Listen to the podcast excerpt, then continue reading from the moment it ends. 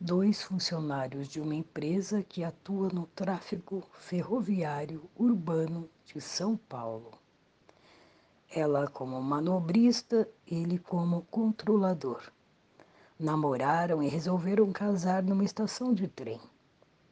Nenhuma novidade no dia dos namorados quando para o show business da televisão. O que importa é mostrar matérias de conteúdo humano com um amplo poder de empatia e, se possível, fazer chegar as lágrimas. A noiva chegou à plataforma previamente preparada num trem, com padrinhos e sua corte, anunciando que iria até o altar acompanhada do pai. É então que as palavras desaparecem e as imagens fazem um efeito que mesmo os produtores mais experientes não esperavam. O pai era cadeirante, sendo empurrado pela filha com toda a pompa e circunstância para levar a noiva até o altar.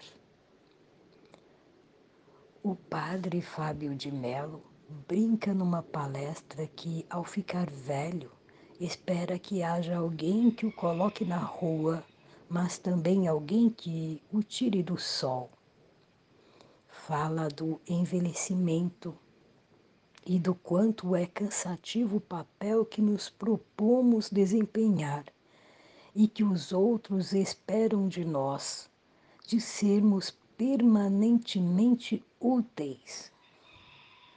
A velhice é o tempo da inutilidade, quando nos damos conta que não podemos fazer tudo por todos todo o tempo.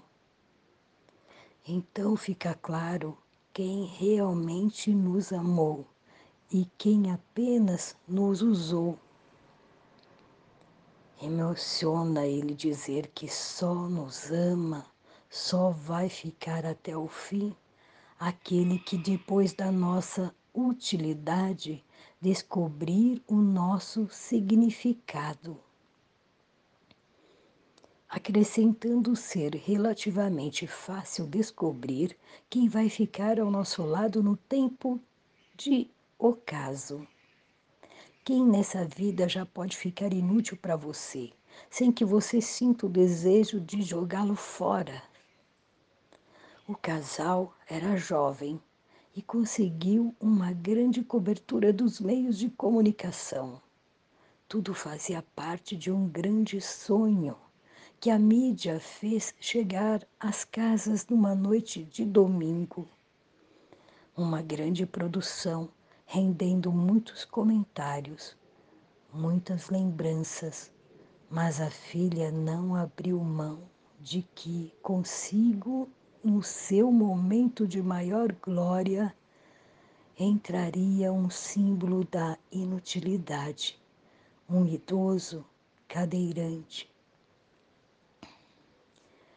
Do vídeo da palestra do padre Fábio de Mello, me ficou o gosto de uma lição de vida. É assim que descobrimos o significado do amor.